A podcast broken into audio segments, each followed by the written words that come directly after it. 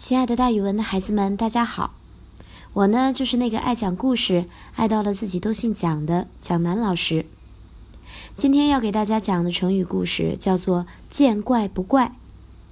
这个成语的意思是，见到怪异的现象，不要大惊小怪；指遇到不常见的事物或者意外情况的时候，一定要沉着冷静。宋代有一个文学家写过一篇叫做《姜子家猪》的故事。说有一个叫江七的人开了一家客店。这一年春天，江七隐隐约约听到后院有人在哭，他很好奇，于是开门去看。打开门的时候，却又没有声音了。有一天，有五个客人住店，半夜里他们都听见了悲悲切切的哭声。他们循着哭声来到了猪圈旁边。看到原来猪圈里面有一只老母猪，哭得十分伤心，居然像个人似的。有个客人喝道：“畜生，你为什么在此作怪？”这只母猪居然说人话了，说：“我本是江七的母亲。”客人们大为惊奇。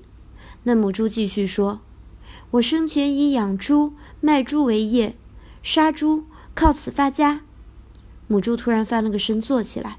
说：“我死之后，因为杀猪太多，就受罚投生为猪，如今后悔莫及呀。”第二天早晨，客人们把昨夜见到的事情告诉了江七，这几个客人纷纷劝他把那头老母猪供养起来。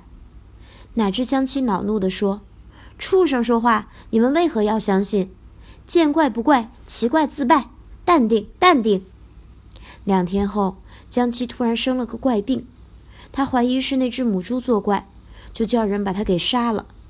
可是没过几天，江七自己也病死了。孩子们，如果你们碰到这样的怪事儿，你们是会相信呢，还是会见怪不怪呢？